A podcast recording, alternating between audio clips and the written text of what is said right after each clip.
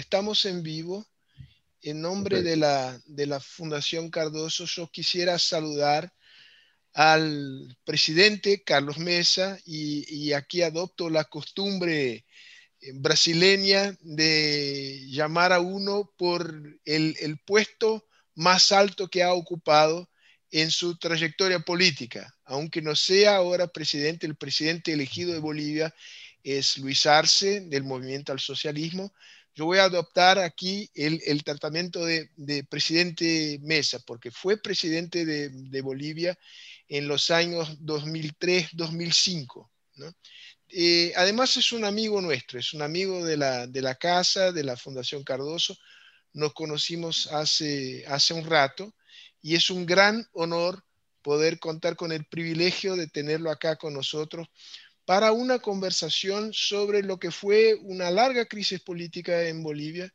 Y usted ha sido un protagonista de todo este proceso que empezó en el año 2016 y yo quisiera después hacer una breve cronología de, los hechos principales de este periodo, pero antes, antes que nada yo quisiera pedir al presidente Cardoso que, que le saludara eh, presidente Mesa. Presidente Cardoso, la palabra es suya eh, antes, que, antes que nada. Muy bien. Ya que me llamó tan formalmente presidente Cardoso, hay que tratar por excelencia. Está bien, excelencia, presidente Fernando Enrique Cardoso. Siempre presidente. En portuguesa es vuestra excelencia. Bueno, pero para nosotros es una gran alegría estar con, contigo. No voy a llamarte de excelencia, no es necesario porque tengo respeto por ti. Yo sé lo, lo que vale como historiador, como hombre de cultura, y es un gran gusto, además de ser un líder importante de Bolivia, es también un, personaje conocido en los medios culturales. Entonces, para nosotros de la Fundación es una gran satisfacción tenerlo aquí y podemos hablar con libertad entre nosotros. Claro que hay muchos que nos van a escuchar, pero de todas maneras no tenemos nada para responder y conversar un poco sobre las cosas en, Bolivia, yo diría algo sobre Brasil y, en general sobre los vientos en nuestra América. Creo que ese es el tema de, de, esta tarde. Bueno, Muy bien. Muchísimas gracias por, por tenerlo aquí nosotros. Sergio.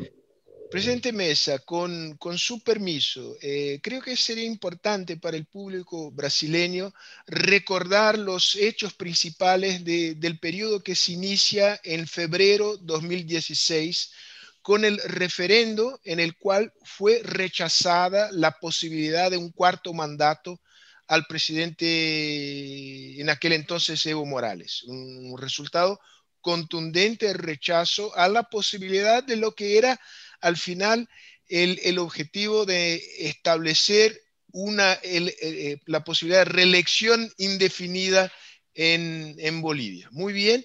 Eh, el presidente Morales no se conformó con el resultado, con la voluntad popular expresada en aquel referendo, recurrió al Tribunal Constitucional controlado por él y el tribunal en noviembre 2017 autorizó el presidente Morales a disputar un cuarto mandato. O sea, desrespectó la voluntad popular expresada en el referendo del, de febrero de 2016. Fast forward, eh, llegamos a, los meses de octubre, noviembre de 2019. En octubre hubo eh, elecciones en Bolivia y el contrincante de Evo Morales eh, fue usted, presidente Mesa, por una eh, coalición llamada eh, la Comunidad Ciudadana. Y en, en, primera vuelta hubo un problema con el conteo de los votos, se interrumpió el conteo de los votos cuando ya se, se habían apurado como 80% de los votos y había un margen estrecho, eh, una ventaja de Evo Morales, pero un margen muy estrecho, lo que señalaba la posibilidad de una, de una segunda vuelta. Eh, surprise, surprise, se interrumpió el conteo y cuando se retomó el conteo, el margen se había achicado mucho, señalando una victoria de Evo Morales en, en primera vuelta. Esto desencadenó un proceso de protestas y, en varias ciudades eh, en Bolivia, lo que eh, llevó a la renuncia de Morales en noviembre, después de una rebelión de policías y de un pronunciamiento eh, militar. Asumió la, vice, la segunda vicepresidenta del Senado boliviano, porque eh, el presidente del Senado boliviano y el primer vicepresidente eran miembros del MAS que no aceptaron eh, eh, la renuncia, el proceso político que llevó a la renuncia de Evo Morales. asumió la, señora Cleanín Añez como presidenta interina y fue un proceso sumamente, un periodo sumamente turbulento que coincidió con la pandemia y, y ahí llegamos a las elecciones de octubre 2020, donde salió, de las cuales salió vencedor de manera clara y sin lugar a duda Luis Arce, el candidato eh, del MAS. Y es importante subrayar que apenas se terminó el conteo rápido, usted, presidente Mesa, como el demócrata que es, reconoció inmediatamente la victoria eh, en, sus palabras contundente y clara del candidato del MAS.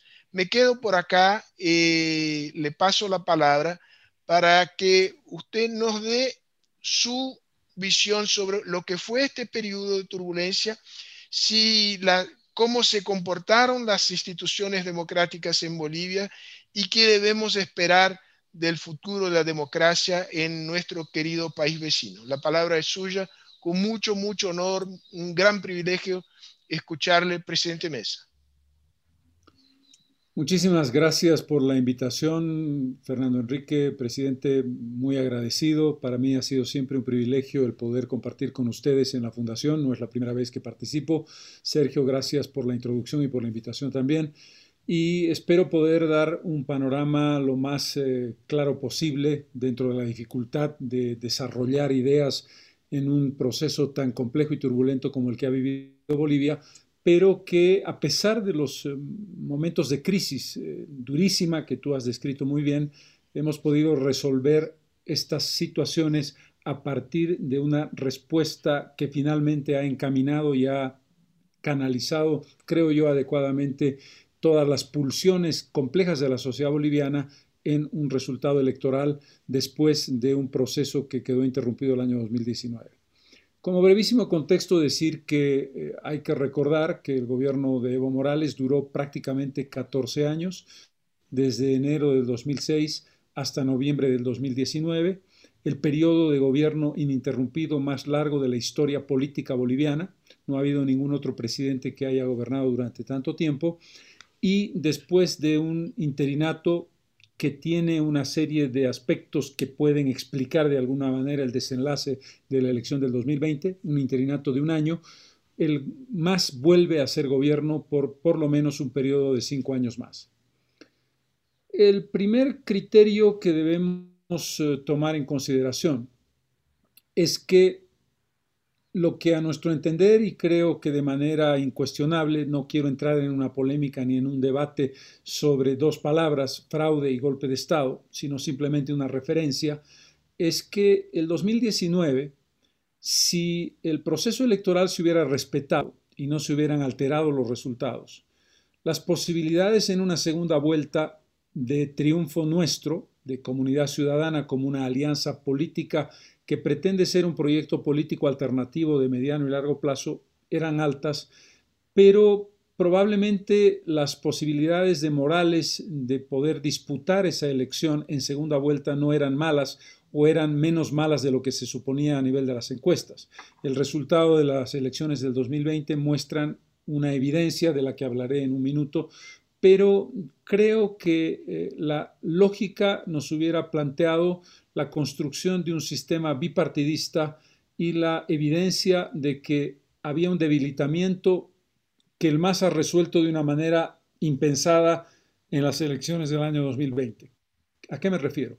Me refiero a que lo que tú has descrito, la decisión de Morales de perpetuarse en el poder, de seguir el modelo de Venezuela o de seguir el modelo de Nicaragua, fueron decisiones que generaron un malestar en la sociedad boliviana, no tanto contra el proyecto del MAS como tal, como se probó en la elección del 2020, sino contra la pertinacia, la insistencia de Morales en ser el presidente ah, de por vida de Bolivia, lo que además se sumaba al hecho de que le dio la espalda al referéndum del año 2016, que le dijo no a la modificación de la Constitución.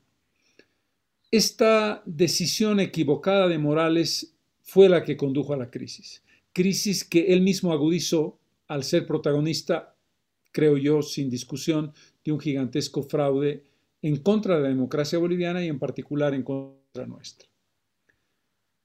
Esa situación, que parecía el camino de salida del movimiento al socialismo, el final de un ciclo histórico político, no ha sido así, no se ha producido de esa manera, porque el interinato de la presidenta Yanine Áñez y las elecciones del 2020 nos han dado un resultado inesperado con una reafirmación de una parte fundamental de la sociedad boliviana que adhiere a la idea de que el movimiento al socialismo es una opción viable, necesaria y a la que ellos están dispuestos a seguir apoyando en el futuro.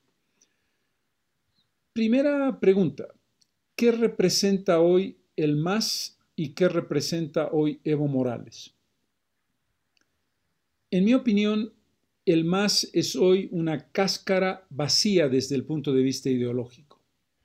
Tiene una retórica que podríamos adscribir al bolivarianismo, al socialismo del siglo XXI y a la izquierda en términos generales. Todos saben que el MAS forma parte del Grupo de Puebla y que forma parte de un núcleo de países y de presidencias que, como la de Argentina o la de México, para poner los ejemplos más evidentes, se siguen reivindicando como presidencias de izquierda y de transformación y de cambio hacia el, digamos genéricamente, el socialismo. Pero objetivamente ese contenido, no solamente en Bolivia, pero voy a hacer referencia específicamente a Bolivia, se ha diluido y ha desaparecido. En otras palabras, el votante del MAS creo yo, ha votado por Luis Arce, no por la representación del poder del Estado, por una línea anticapitalista o una línea antiimperialista o todo aquello que son los componentes de la vieja izquierda que plantearon Lula y Chávez a comienzos del siglo XXI. Yo creo que en los hechos el MAS no representa ya ese modelo. En la práctica, en los años de éxito económico del masismo, entre el año 2006 y el año 2014, Bolivia vivió una lógica muy particular.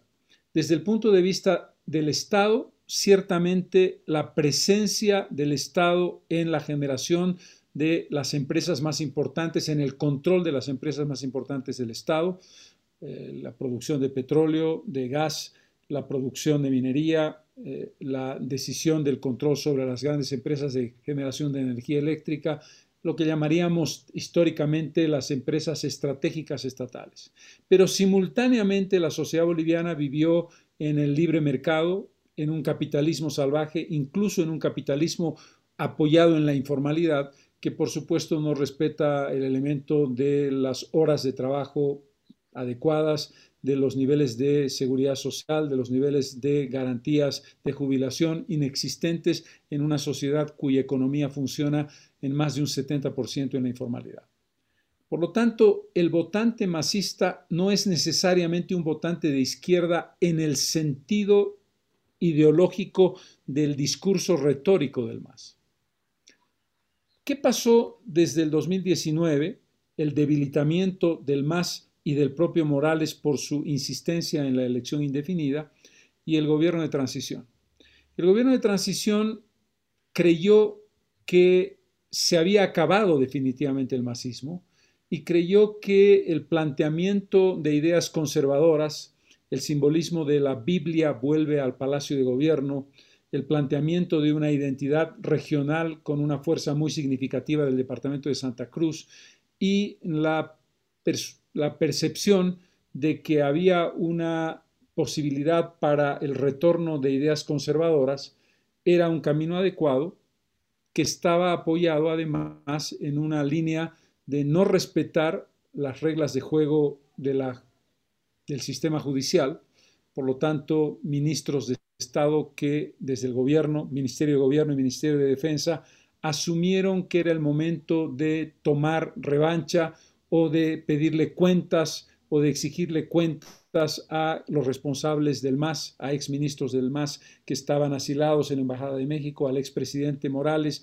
Yo mismo le inicié un juicio y me ratifico en ello por la comisión intelectual del delito de eh, fraude electoral, que está todo en suspenso hoy día, pero lo que quiero referir es fundamentalmente un gobierno que giró o que intentó demostrar un giro muy radical en las tendencias del pensamiento de la sociedad boliviana y en la hipótesis de que representaba una parte fundamental del país, sin comprender que se trataba de un gobierno de transición, sin comprender que lo que tenía que hacer era limitarse a proponer una elección transparente, llevarla a cabo y entregarle el mando presidencial a quien ganara la elección. La presidenta, en mi opinión mal asesorada, asumió ese doble camino. Primero, el pedir cuentas al masismo desde el punto de vista del uso del sistema judicial, muy parecido a la forma en que el sistema judicial fue utilizado por el MAS durante 14 años.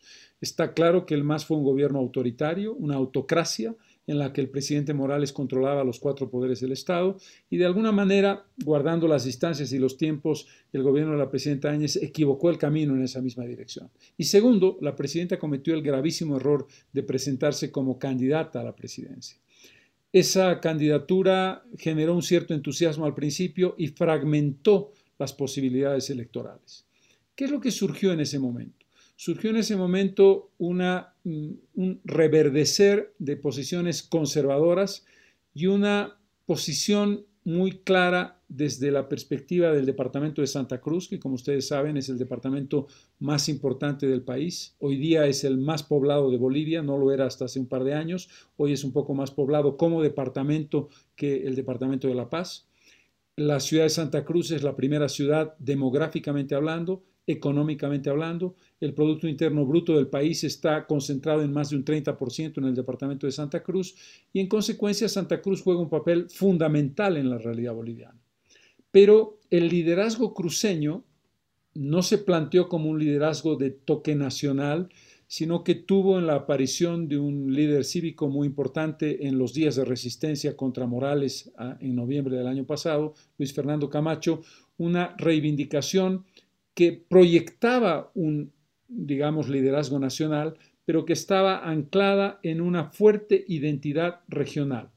Es decir, Luis Fernando Camacho representó lo que Santa Cruz entendía que era un liderazgo de renovación, pero que no alcanzó a tener un liderazgo nacional. La primera consecuencia fue, desde el punto de vista electoral, que terminamos tres fuerzas con la concentración del 55% de los votos para el MAS y en la oposición Comunidad Ciudadana que obtuvo un 30% y creemos la agrupación, la alianza de Luis Fernando Camacho que obtuvo un 14%. Es decir, tuvimos un 55% que apoyó al MAS y un 45% que apoyó a la oposición, dividida en esos dos bloques, el nuestro, Comunidad Ciudadana, que quiere representar una respuesta democrática, de equilibrio, lo que podríamos llamar tradicionalmente un centro democrático con la propuesta de una reconciliación nacional desde el punto de vista étnico y desde el punto de vista regional.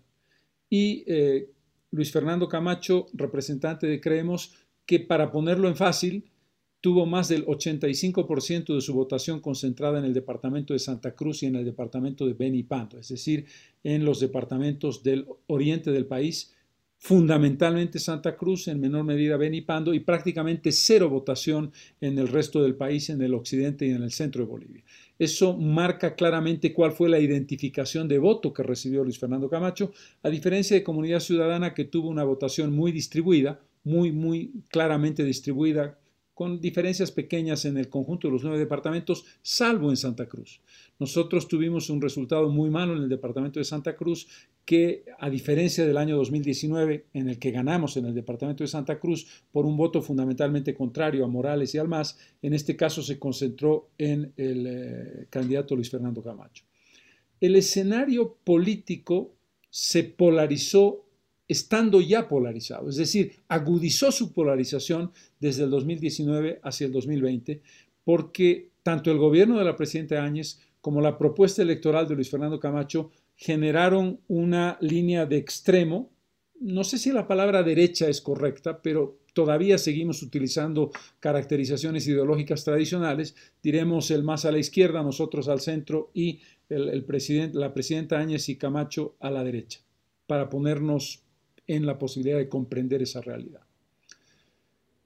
Eh, un aspecto fundamental, error de percepción que yo asumo desde el punto de vista de mi propia perspectiva electoral. La presunción de que por lo menos el 65% de los bolivianos no querían el retorno del movimiento al socialismo y no querían el retorno de Evo Morales. Primer error, porque el resultado electoral demostró lo contrario. Demostró que no había un 65% contrario a Evo Morales, sino que había un 55%, perdón, contrario al MAS y a Evo Morales, sino que había un 55% de respaldo. Primera percepción equivocada.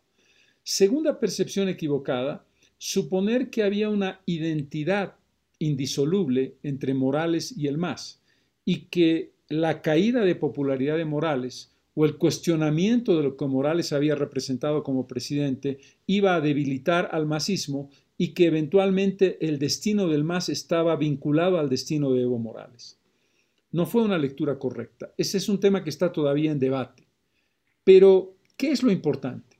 Lo importante es la constatación de que más de la mitad de Bolivia sigue creyendo que el movimiento al socialismo es la opción adecuada para llevar adelante la administración del país.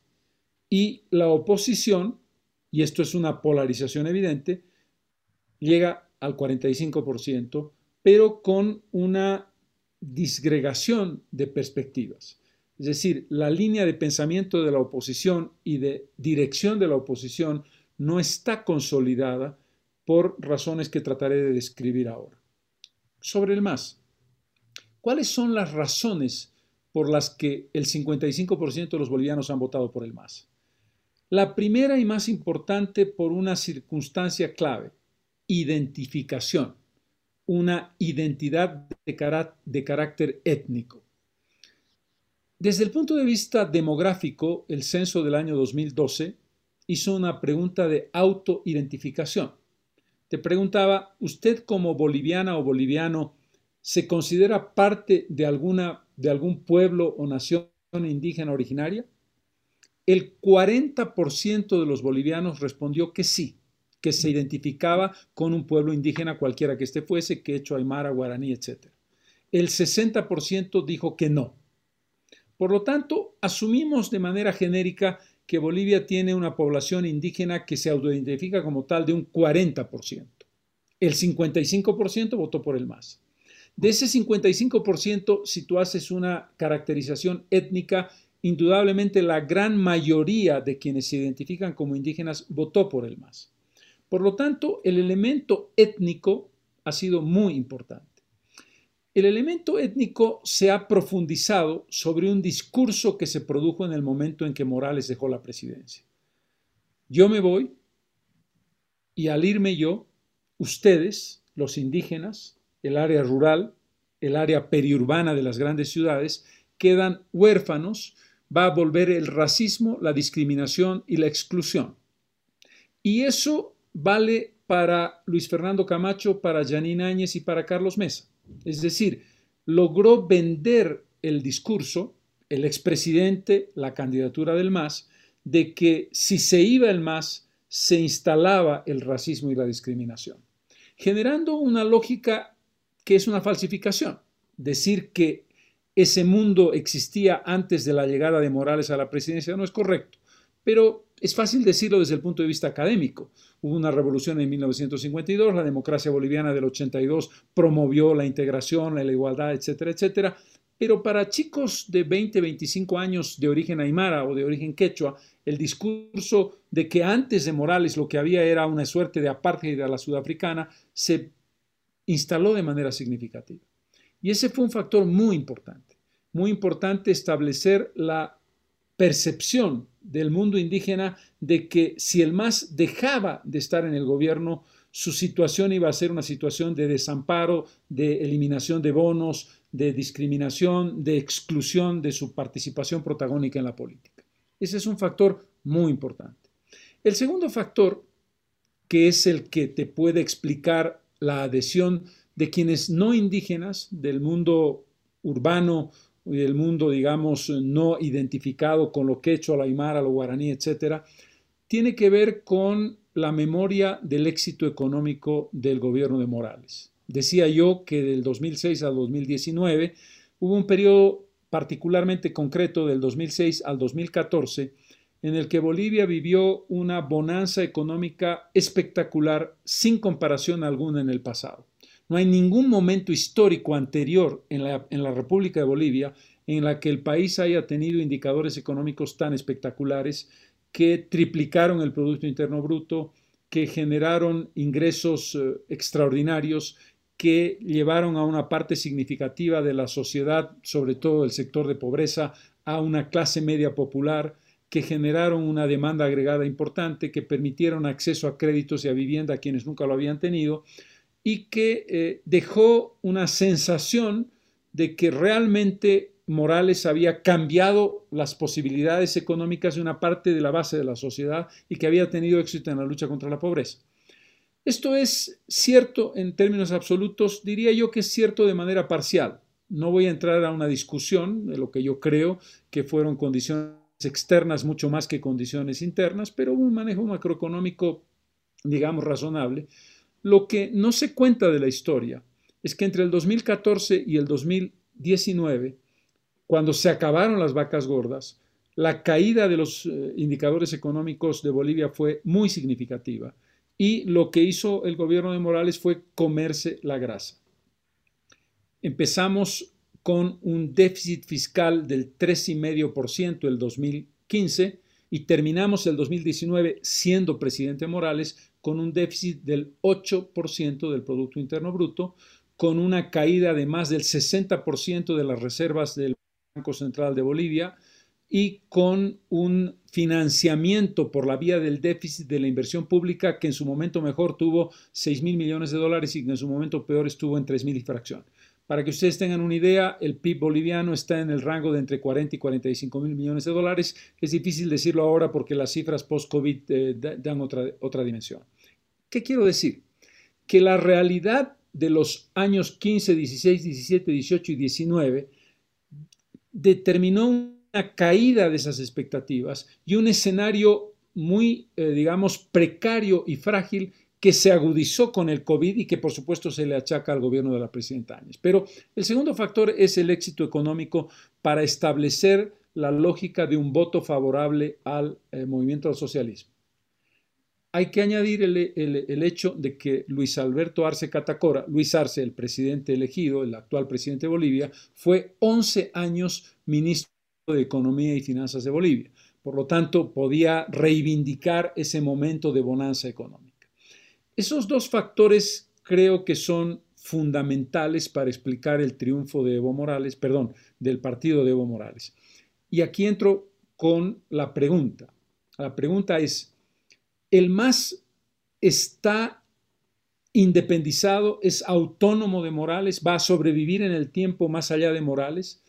Da la impresión de que se ha logrado consolidar como una estructura política que puede sobrevivir a Morales aunque en este momento es obvio que se produce una tensión no resuelta todavía para saber cuál es el rol que Morales va a jugar en este gobierno.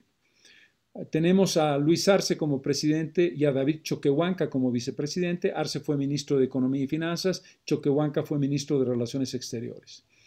Objetivamente hay una distancia importante hoy entre Choquehuanca y Morales.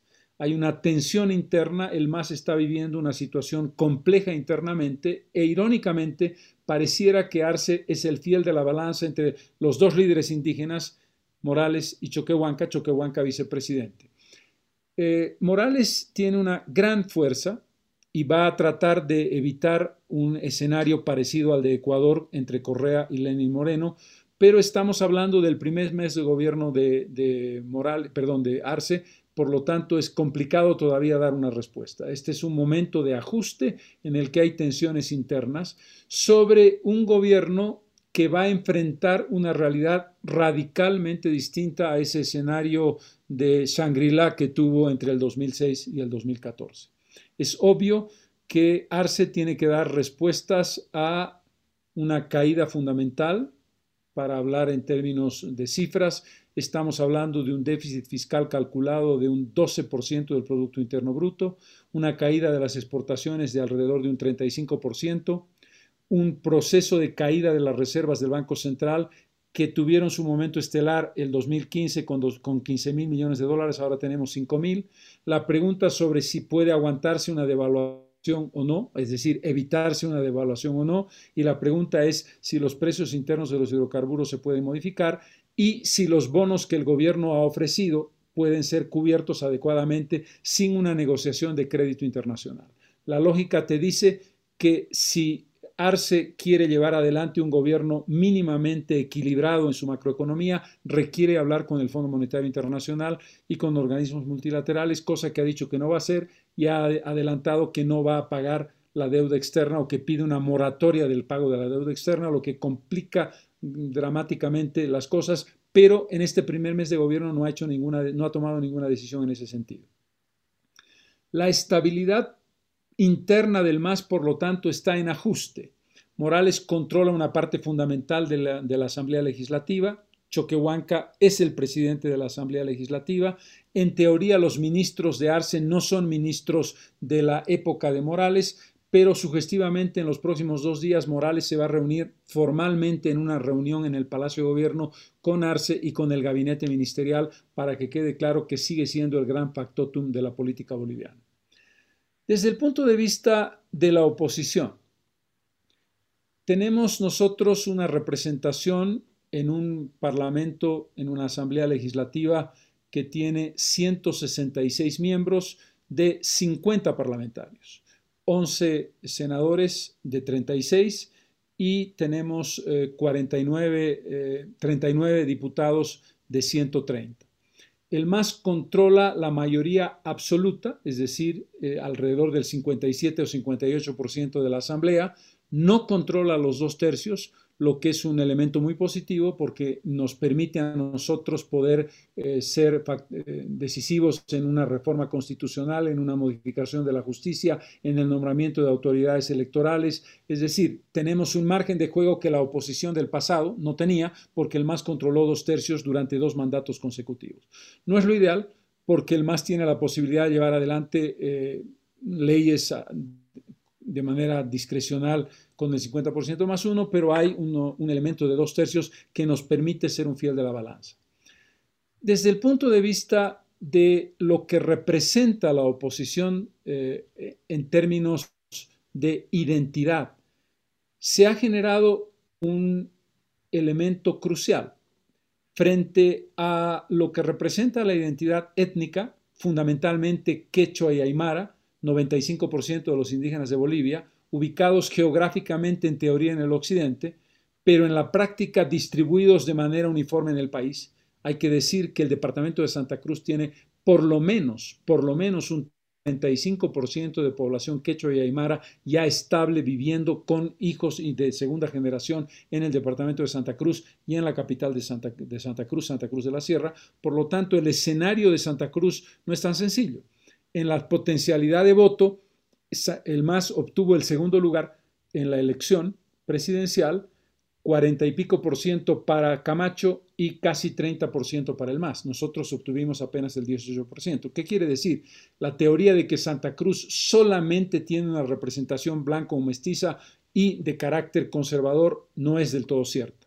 Ahora bien, Santa Cruz ha reafirmado su calidad de departamento digamos, fundamental, inexcusable de Bolivia, pero ha reafirmado una identidad regional, una identidad que fortalece la idea de autonomías e incluso propone el federalismo y que, desde mi punto de vista, su decisión electoral y su camino será fundamental para el futuro de Bolivia. Eh, vamos a poner la analogía, si Sao Paulo no tuviera un rol nacional decisivo en el destino de Brasil, con una visión brasileña, además de la paulista, eh, tendríamos una realidad distinta en el Brasil de hoy. Santa Cruz está en una disyuntiva histórica fundamental. Desde mi punto de vista, tiene una masa crítica obvia, demográfica, económica, académica y debe tener la política. Su liderazgo más importante de hoy, Luis Fernando Camacho, se ha apoyado en ideas conservadoras y en una identidad región, en una identidad región, es decir, tengo una bancada cruceña en Bolivia. Este concepto tiene que transformarse en la bancada cruceña puede liderar y la, el liderazgo cruceño puede ser un factor de equilibrio y un factor de construcción de una propuesta histórica boliviana. Ese es el desafío que tiene Santa Cruz y que tiene Bolivia. Eh, la situación de largo plazo es incierta. ¿Incierta en qué sentido? En el sentido de que la profunda crisis que estamos viviendo todos, Brasil, Chile, Ecuador, Paraguay, Argentina, por el tema del COVID, nos plantea eh, preguntas sobre si seremos capaces de resolver la crisis económica que hemos enfrentado por la pandemia sin una crisis social. El MAS parece tener una ventaja comparativa en ese sentido, la teoría de que puede manejar con mayor eh, ductilidad a los movimientos sociales y que en principio podría construir una posibilidad de enfrentar la crisis de una manera distinta, pero mi impresión es que los movimientos sociales están esperando respuestas muy parecidas al populismo que el gran nivel de dinero que tenía el MAS en el pasado le permitía y que hoy no le va a permitir. Eh, el comienzo del año primer trimestre, cuando hablemos de aumento salarial, cuando hablemos de condiciones eh, de moneda, cuando hablemos de condiciones generales, planteará preguntas de fondo muy difíciles de responder. Es decir, no estoy poniendo en tela de juicio la estabilidad de los cinco años del gobierno de Arce, pero ciertamente Arce tiene que aprender a administrar un país que nunca tuvo en sus manos en ese contexto. Un país con un PIB de 45 mil millones y con ingresos de 13 dólares promedio, entre 9 y 13 dólares promedio por el millar de pies cúbicos de gas, desapareció. Y desapareció algo más.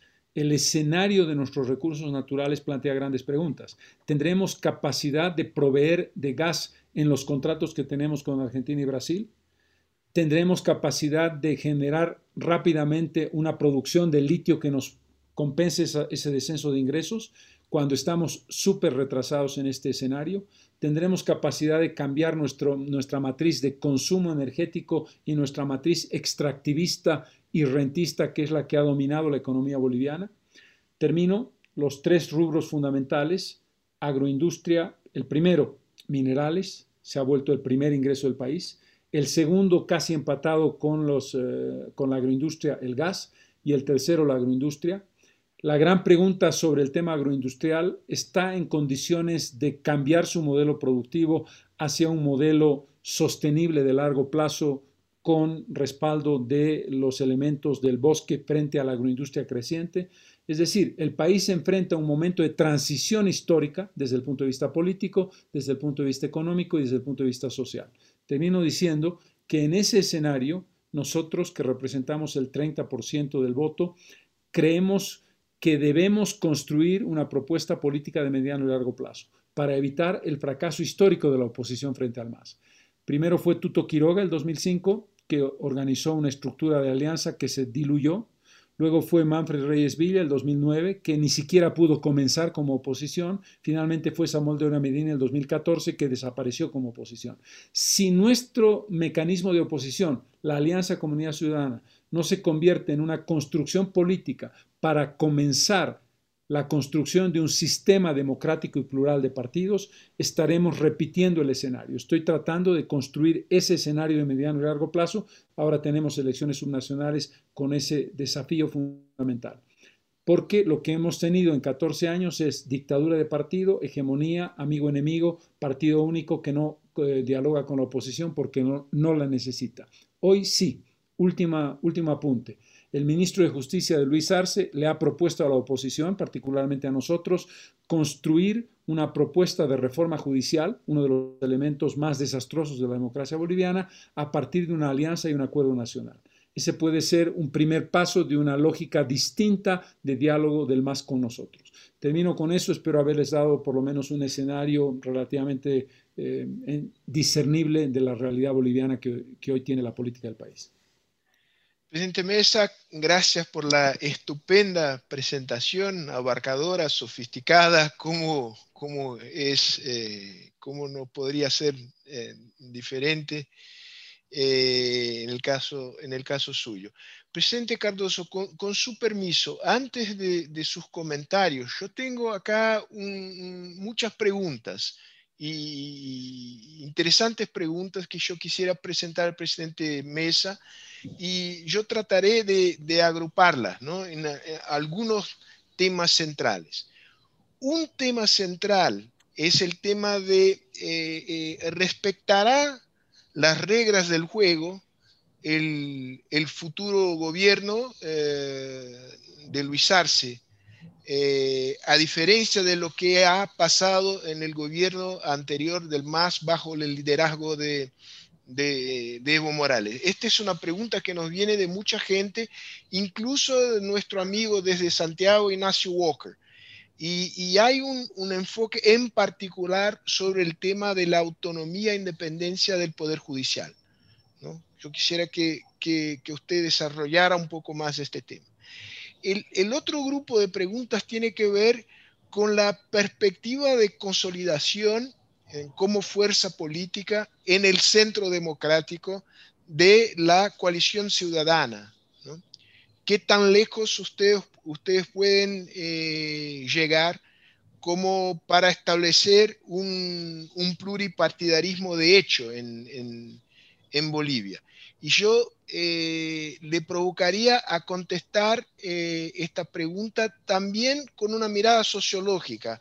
¿Cuáles son las fuerzas en términos sociológicos que han sido movilizadas por, por coalición ciudadana y a futuro qué fuerza estos procesos pueden tener.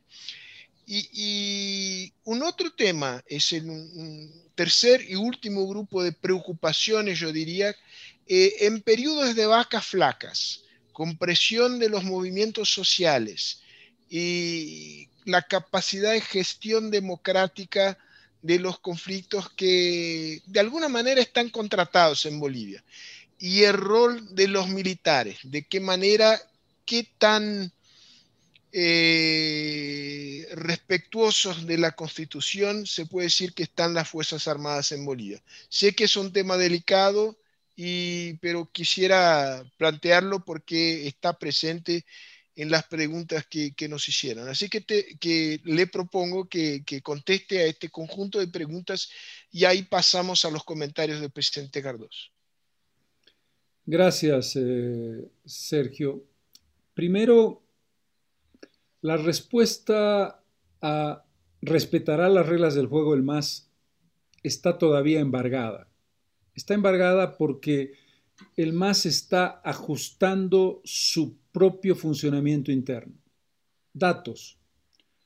El presidente Morales insiste en afirmar, demostrar y garantizar la tesis del golpe de Estado. Para él se ha convertido en una cuestión de vida o muerte eh, sobre su propia legitimidad internacional.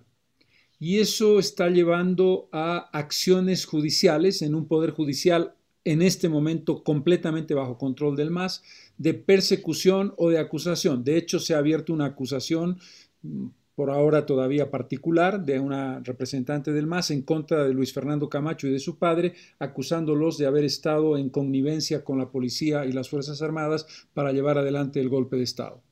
Y se está haciendo una persecución casi internacional contra dos exministros, los más emblemáticos de la presidenta Yanine Áñez, que tiene que ver con eh, Arturo Murillo, ministro de Gobierno, y con Fernando López, ministro de Defensa, a quienes se acusa de una cuestión de corrupción, pero que en, el fondo lo que tiene que ver es con una persecución sobre el tema general. Se ha pedido a la CIDH que haga una investigación sobre los acontecimientos de Sacaba y Sencata, que fueron hechos de violencia generados por el MAS con un desenlace de respuesta militar muy fuerte, quizás desproporcionada, con un saldo de más de una veintena de muertos en los días del 18 al 20 de noviembre. Por lo tanto, eh, no está claro. Yo no me podría, ah, yo no podría apostar. Diría yo que el discurso de Choquehuanca es conciliador. El ministro de Justicia está en una acción muy clara de propuestas de un acuerdo nacional, pero las fuerzas están en debate. No me, no me atrevo a dar una respuesta. Soy por ahora escéptico sobre un cambio de fondo en esa dirección. Sobre el tema del Poder Judicial, estamos en nosotros acabamos de presentar hace tres días una propuesta de comunidad ciudadana que eh, el ministro de Justicia ha dicho que coincide en gran parte con su idea.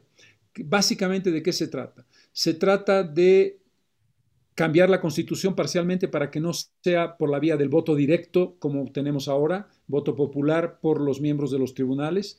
Se trata de establecer un consejo de notables la Asamblea Legislativa le da esa responsabilidad a un Consejo de Notables para que haga una preselección de los candidatos y se trata de declarar vacancia inmediata de los actuales cargos que se mantendrían como interinos hasta el momento en que se llegue a la selección, lo más rápido posible, digamos los primeros meses del año 2021, y luego presentar a consideración del país una lista completa para no romper el concepto de voto popular, pero una lista cerrada aprobada por la Asamblea Legislativa vía la recomendación del, Consejo de Notables, tanto en el Poder Judicial como en el Ministerio Público, porque si no modificas los dos mecanismos, eso no funciona. Ese es el dato positivo. El dato positivo es que pareciera que el gobierno está dispuesto a que trabajemos juntos en una propuesta al país de la modificación de un sistema judicial que está podrido hasta los tuétanos. ¿Cómo construimos la consolidación de comunidad ciudadana? Ahí tenemos un desafío. Eh, las viejas fuerzas políticas eh, no acaban de entender eh, que comunidad ciudadana no pretende comérselas, pretende simplemente decir incorporemos a los núcleos democráticos que están en la lógica del centro, Unidad Nacional, para poner un ejemplo de Samuel Doria Medina, o demócratas de Rubén Costas en Santa Cruz, que pudieran entender que Comunidad Ciudadana, que ya representa el 30% y que tiene un núcleo parlamentario, pueda ser el paraguas a partir del cual se construye esa unidad. No es fácil porque siempre existe, por supuesto, la línea personalista. Eh, en mi caso particular, mi liderazgo es un liderazgo fundamental hoy día, pero mi proyección es una renovación también desde el punto de vista generacional para el 2025. Eh, ¿Qué fuerzas tiene comunidad ciudadana?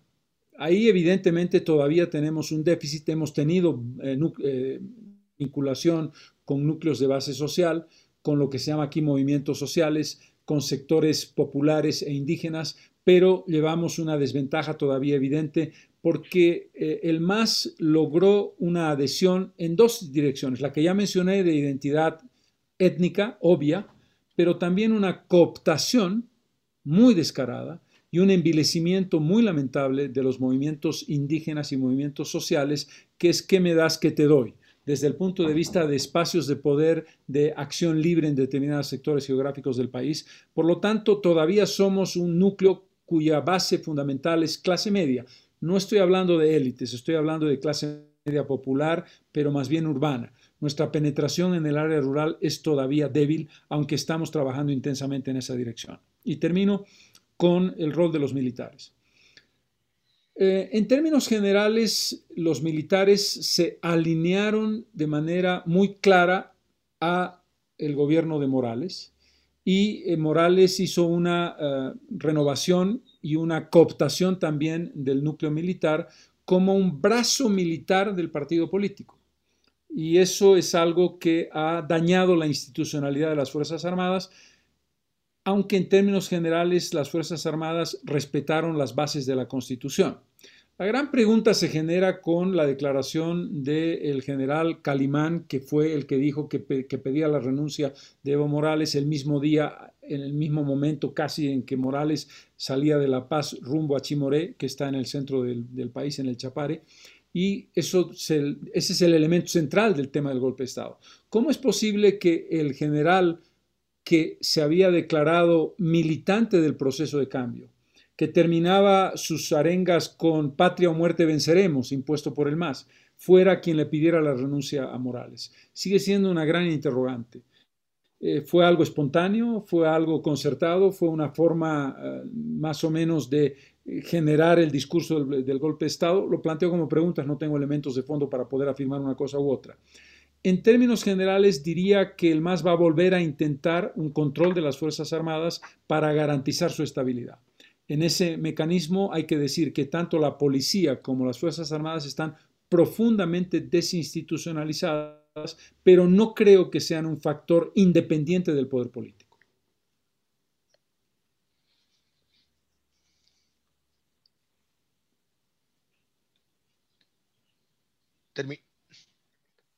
sí, ya estamos, está bien. No, es porque congeló por un minuto, congeló la ah, imagen. No, bueno, y ahí me, la explicación. me confundí un poco. Presidente Cardoso, sus, sus comentarios. Mira, primero yo creo que he escuchado una, una aula sobre lo que pasa en Bolivia y llamando la atención para que asuntos que son realmente fundamentales. Porque hay un problema que es un problema federativo, pongámoslo así la predominancia de, Santa Cruz sobre el resto de Bolivia. Un problema federativo. Pero hay también un problema de identitario. Los americanos les gusta mucho hablar de problemas identitarios. En Bolivia es obvio que hay un problema identitario. Y en el fondo el problema institucional, cómo se regulan esos conflictos todos. Yo creo que lo que dijo el presidente Mesa y su acción ha sido de recalcar la importancia de la institucionalidad eso pasa por el respeto por el resultado de las elecciones, los votos, y también que hay, que hay término de un mandato. Eh, yo me acuerdo que aquí en Brasil nos costó mucho para llegar a una situación de, cierto equilibrio entre esos factores.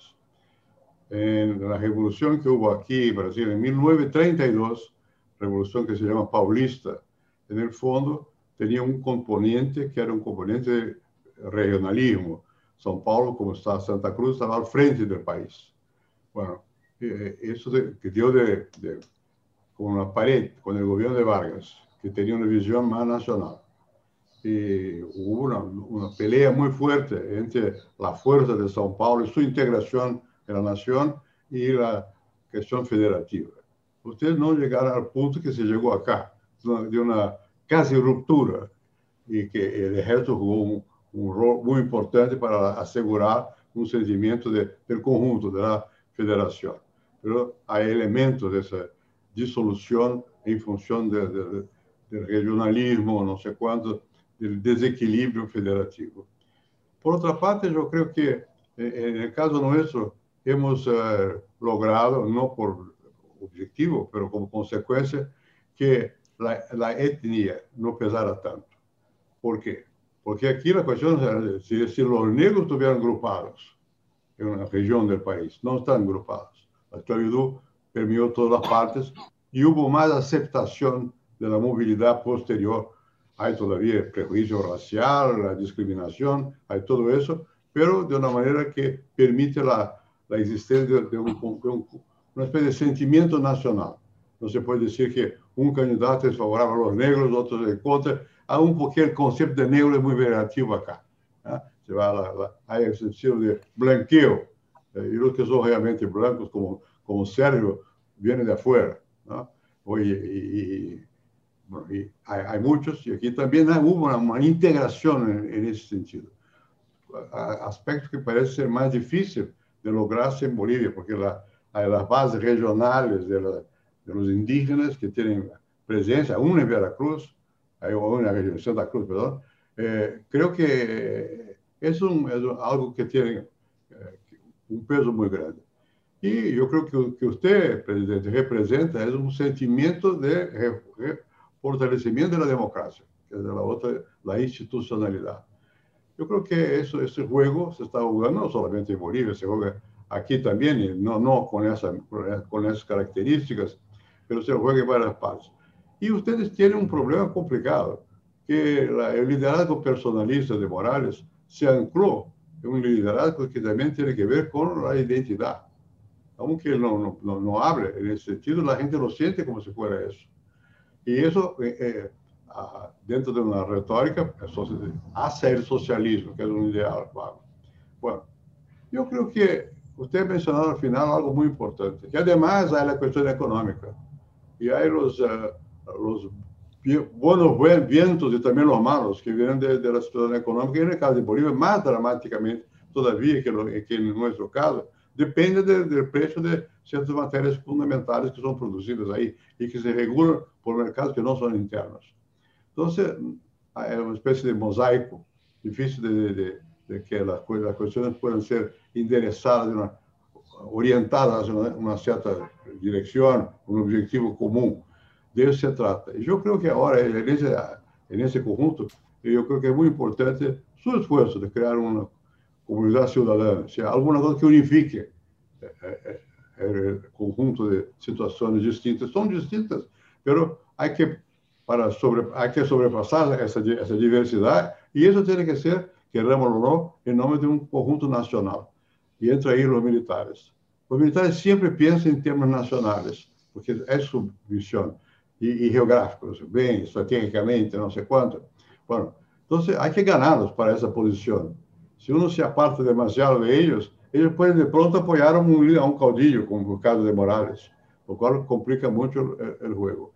Eu não vou a, a, opinar sobre el juego político interno que no, no conozco, eso es una cosa muy peculiar, pero creo que su análisis ha sido muy objetiva y muy comprensiva en el sentido de que a, sumó las distintas situaciones para mostrar la complejidad de la situación boliviana. No es tan, no es tan fácil ni de entenderla, ni menos todavía de ejercer un cierto liderazgo en ese calderón que hay, hay por ahí. Eu creio que é questão também é, que aqui você mencionou, mas eu queria recalcar que os vientos do mundo não vão na direção de não aceitar a institucionalidade, o personalismo, vão em outra direção. Isso foi um certo horror. Eu me acordo que no período de Vargas, quando aqui houve uma centralização do poder muito grande e, por consequência, um sentimento de desprezo hacia a federação e, e uma acusação quase de separatismo que não era verdadeiro, y todo eso. Bueno, en aquel momento había un conflicto mundial que se estaba prestando, había la, la, la, el totalitarismo en Europa y un cierto apelo que había para esa corriente. No es el caso ahora. Ahora, por el contrario, parece que los vientos, por lo menos en nuestra América, son vientos que van en favor de la institucionalidad. Eso también cuenta, eso también entra en, en juego, queramos o no. Yo he visto que uno de los participantes de nuestra discusión nos ha preguntado hasta qué punto la relación entre Brasil y Bolivia va a ser afectada por lo que pasa en Bolivia. Yo creo que, que la maturidad que hemos logrado en, esa materia internacional nos lleva a, a creer que la relación entre, entre, los países, de los estados nacionales, no se pueden dar en función de las preferencias locales de cada país.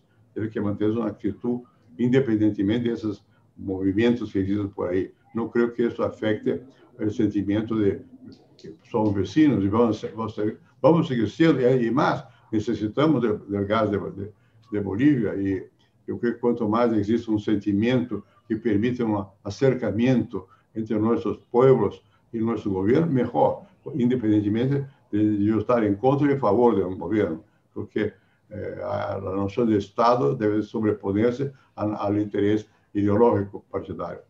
E, por fim, eu creo que você ha mencionado um, algo que tem muita importância no mundo contemporâneo. Eh, esses factores todos buscam anclaje, buscam basar-se em uma visão ideológica, el MAS, movimento hacia o socialismo. Pero isso perde muito de veracidade. Porque quando a gente exerce o poder, em nome de que tem um, de, de um futuro, de uma visão, termina por dar-se de frente, de frentón, com os problemas concretos de las gentes.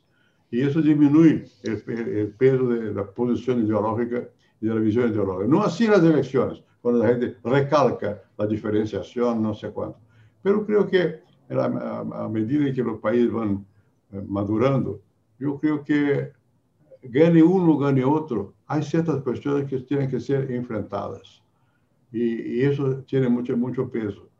Eh, no, no, yo quiero terminar por decirle que la situación aquí en Brasil, bueno, es un poco diferente. Yo creo que marchamos en la dirección de la institucionalidad, pero tenemos también algunos problemas de desconfianza, de que de pronto pueda darse una, un revés que pueda volverse a una visión más autoritaria, no sé cuánto. No creo que sea compatible con los, uh, los el, sentimiento del mundo, si puedo decirlo así, que, que, que, por lo cual pasamos.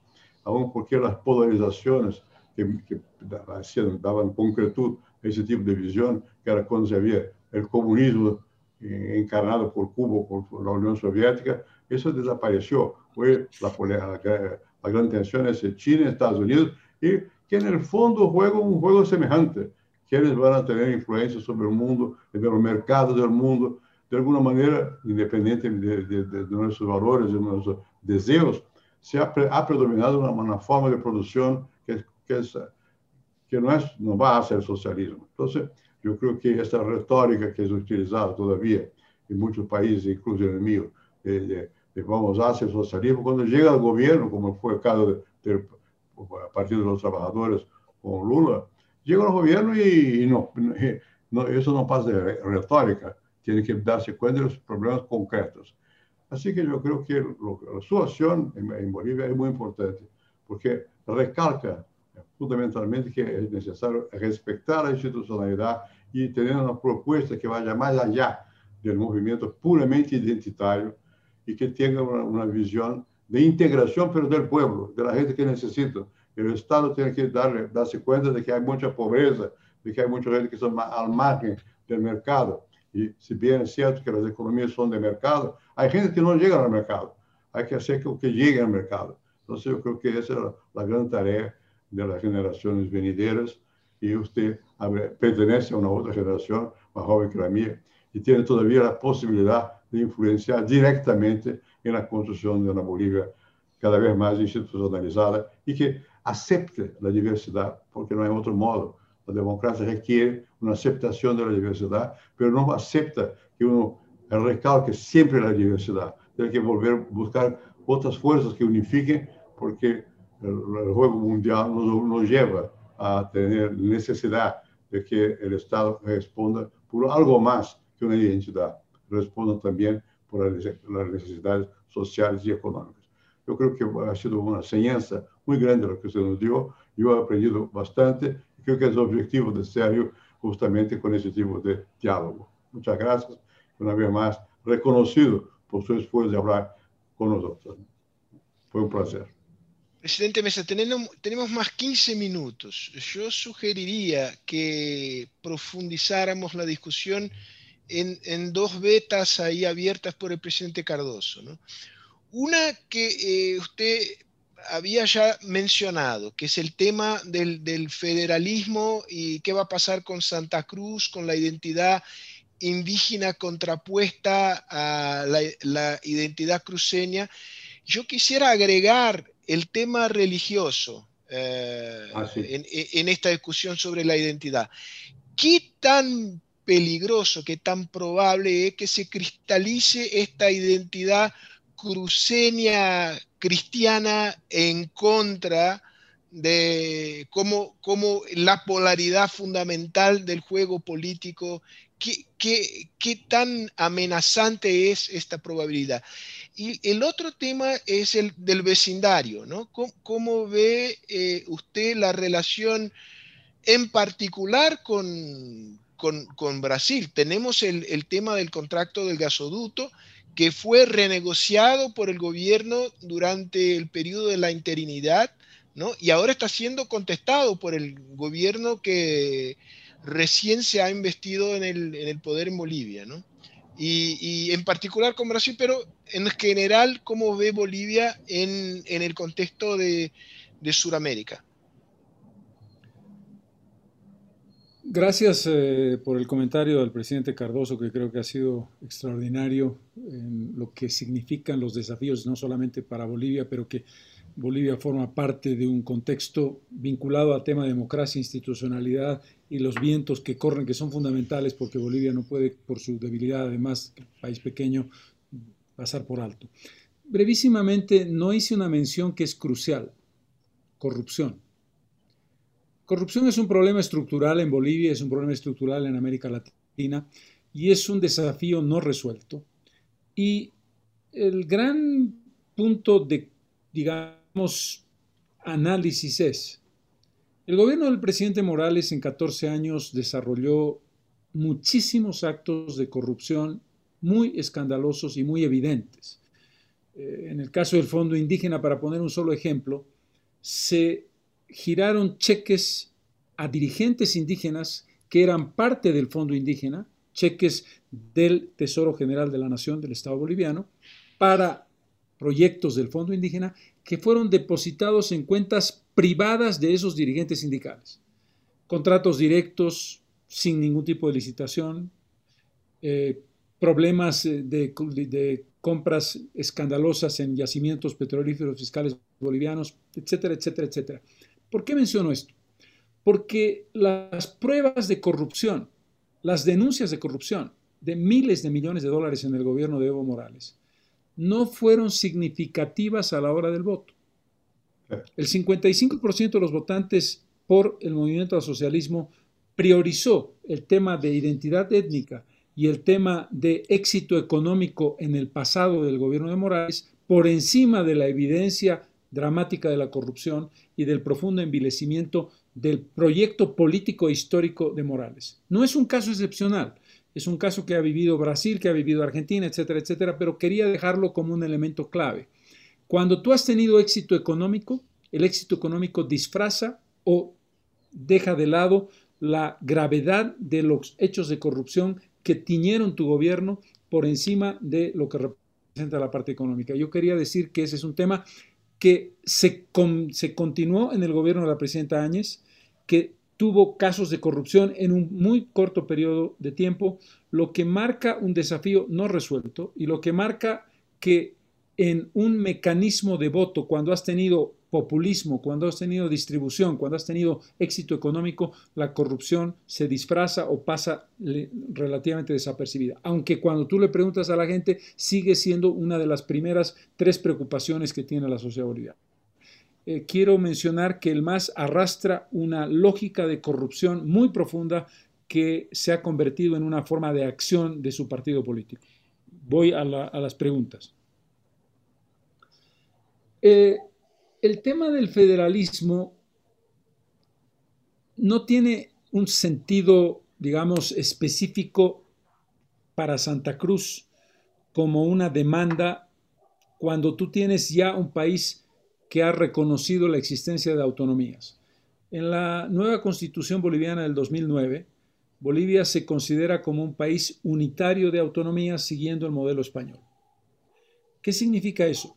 Significa que tienes una potencialidad de profundizar la descentralización sin necesidad de llegar al federalismo. Tenemos elección de gobernadores por voto popular, asambleístas departamentales de Santa Cruz, de La Paz, de Tarija, etcétera, por voto popular, tenemos autonomías municipales que funcionan, tenemos un mecanismo de coparticipación que automáticamente pasa una parte significativa del presupuesto nacional a las regiones, tenemos un sistema de regalías que hacen que el 11% de los recursos de gas, por ejemplo, vayan a los departamentos productores y en consecuencia lo que tenemos que llevar adelante es una aplicación real de las autonomías que el centralismo de Morales impidió.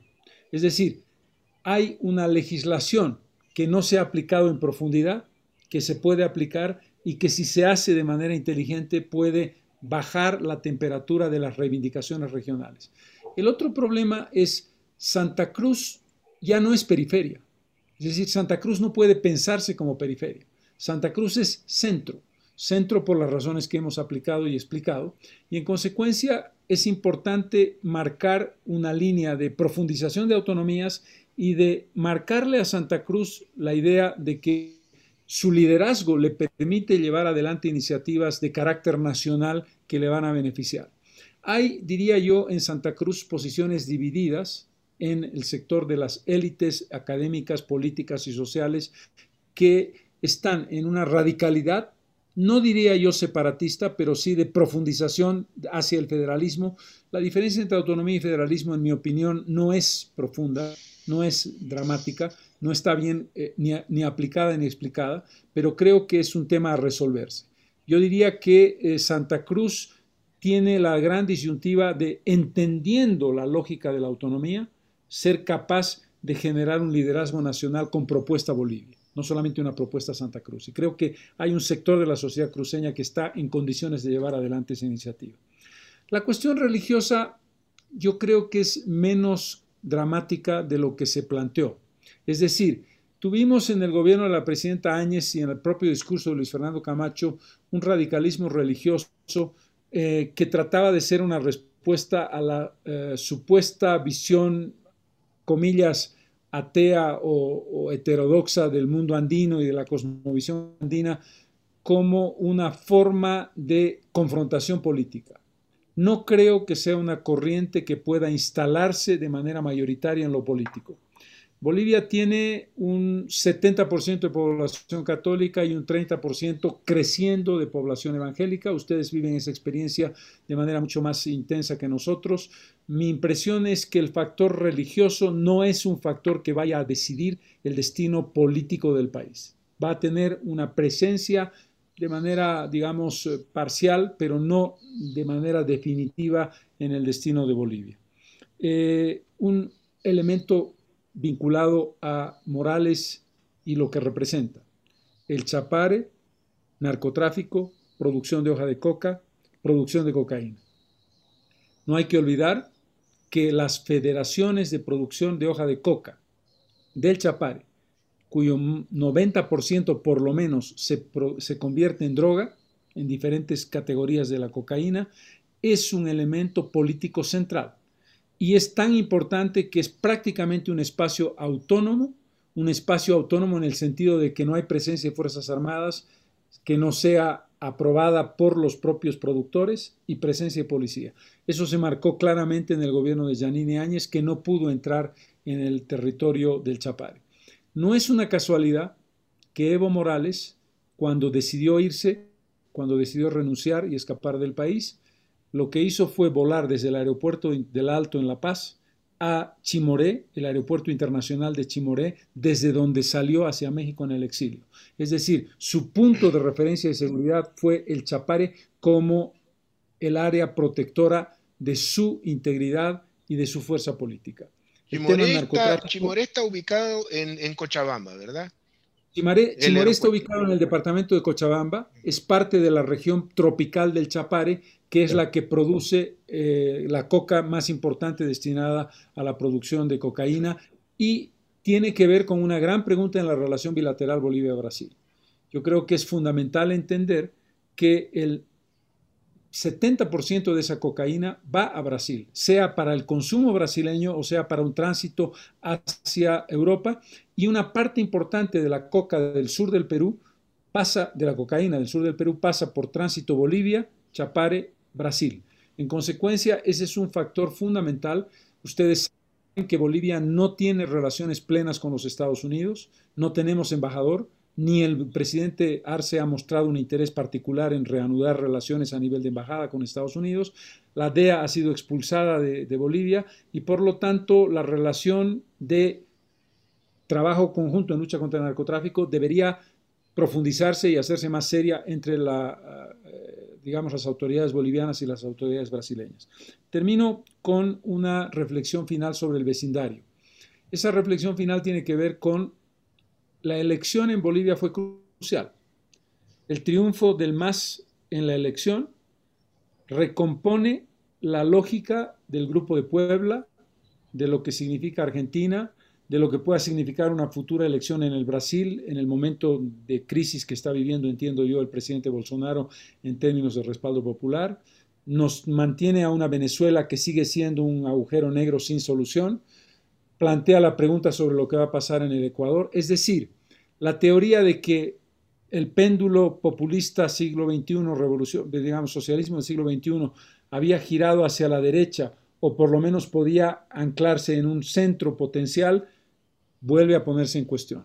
el triunfo de Bolivia es geopolíticamente significativo para el Grupo de Puebla y la recuperación del impulso de sectores que están con el kirchnerismo y con los, y con los eh, elementos políticos que he mencionado. Muy bien, la buena noticia desde Brasil es que en las elecciones locales eh, del último fin de semana se consolidó una derrota importante de, la ultraderecha y también de la izquierda. Así que el centro, que es un centro sumamente heterogéneo, fragmentado acá en Brasil, fue el vencedor de las elecciones locales. Pero al inicio le llamé presidente, ahora le voy a llamar maestro, porque tienes eh, razón el presidente Cardoso cuando dijo que usted nos ha brindado con, con una verdadera clase sobre Bolivia. Y, y, las clases sobre Bolivia, lo bueno es que no terminan nunca, porque es un, es un país tan fascinante, tan complejo, tan interesante, que, bueno, eh, podemos mantener esta conversación eh, por un larguísimo periodo de tiempo y ojalá la mantengamos en, en, video, pero también en, en, carácter personal, en el contacto humano que es tan agradable con, con usted, presidente Mesa. La verdad es que ah, creo que en esto manifiesta un sentimiento que de toda la Fundación Cardoso también de nuestro compañero Bernardo Sorg, que nos extraña en Bolivia. y, y, bueno, que tenemos muchas ganas de retomar el contacto personal apenas el bicho sea derrotado. y al bicho, cuando el bicho es el virus. Entonces, que muchas gracias, presidente Cardoso. Eh, ¿Quieres decir algo al final, eh, como para cerrar este encuentro con, con el presidente Mesa? ¿Yo? Sí. Bueno, yo lo que puedo decir es lo que repetir lo que dije. Escuchamos una clase, tú dijiste también, escuchamos una clase de un maestro. Y Bolivia para Brasil es muy importante. Para empezar, la población de esta ciudad donde estamos, tiene muchos bolivianos que vienen para acá. Sí. Aquí hay una relación muy cercana con, con, Bolivia. Así que sus palabras son escuchadas acá por nosotros también. Y nosotros somos hinchas de la institucionalidad también. O sea, cuanto más Bolivia tenga capacidad, y lo está demostrando que está avanzando en esa dirección, de aceptar la diversidad y expresar un sentimiento común al pueblo boliviano, y que sea un sentimiento que puede ser complementado con relaciones económicas con nosotros, con los brasileños, mejor. Eu creio que é muito importante que para, para, para não somente em termos de um diálogo que tem uma visão como você la tem, é, acadêmica do mundo, mas como brasileiro ou como boliviano, que esse tipo de diálogo. Temos, temos que cuidar mais uns dos outros. Saber o que passa em Bolívia é muito importante para nós outros acá. Não sei se será tão importante, porque o que sim tem importância também, que vocês sepam o que passa acá. Eu fui bastante econômico em manifestar minhas opiniões nacionais. Sérgio avançou um pouco mais, mas você se imaginará o que pensamos acá e o que se juega acá, no fundo, é o mesmo que vocês jogam em Bolívia. Vamos ou não manter a liberdade, a, a possibilidade de uma sociedade civil mais forte, a diversidade, a aceitação do outro, não como inimigo, mas sim como adversário e com certa variabilidade. Eu que esse é o grande desafio para los países nuestros, además, como lo he mencionado, de crecimiento económico con distribución de rentas. Bolivia tiene un problema, tiene problemas de, de, poblaciones que son pobres, pero nosotros también tenemos en gran cantidad. Si uno viene a São Paulo, que yo miro São yo nací en Río, yo miro São Paulo siempre con admiración creciente por la fuerza que tiene la ciudad, pero eso no me hace olvidar que aquí hay mucha pobreza también. Al, al lado donde yo estoy hablando, hay un señor que se duerme, hay una escalera por acá, se duerme ahí. Y eso por, se duerme porque no tiene dónde meterse, dónde irse. Ahora mismo con la pandemia, la, la consigna que hay acá, quédense en casa, no sé, pero ¿quiénes? Porque tienen casa y los que no la tienen, los que tienen, viven mal, mal en, en favelas, donde sea, en, en los villas, villas miserias que hay por, por acá en gran cantidad. Entonces, aquí la democracia no puede ser pensada solamente en aras a la libertad, que es importante, pero sí también una mejoría de la condición de las vidas de las personas, de los ciudadanos. Yo creo que eso es el desafío nuestro, pero a esta altura de la vida, como, como dije yo, casi a los 90 años, es mejor tener confianza en el futuro. Yo creo que estas palabras nos encorajaron a ver que Bolivia está, como diría ser, enderezando sus, sus problemas americanos, addressing sus, sus problemas de una manera consecuente. Ojalá logre. Yo estamos aquí, no podemos participar directamente, pero usted sabe dónde está nuestro corazón. Muchísimas gracias por, por su discusión con, con, en la Fundación y que vuelva siempre aquí a Brasil. Estará siempre muy bien acogido por gracias, gracias. Y me encantó el color de tu reloj. ¿De qué? Ah, de, es el color de, la, el color de Comunidad Ciudadana. Sí. Lo llevo, me lo regalaron en la campaña y lo llevo ahora como, como Muy bonito. Presidente Mesa. Una, una frasecita breve. Por que favor, trato, por favor. Que trato de. Eh, espero haber contradicho una frase que se dice en Bolivia con un visitante, un político extranjero que viene a Bolivia y visita el país y al terminar la visita y haberse compenetrado de la realidad boliviana, le dicen, si tú crees que has comprendido Bolivia es porque te la han explicado mal. espero que no sea así, espero que no sea así, espero explicado bien. Muchísimas gracias. Muy bien. Para Muy amables. Un placer de verdad, Fernando Enrique, un placer, Sergio, a todos ustedes. Muchísimas gracias. Muy buenos días. Abrazo fuerte.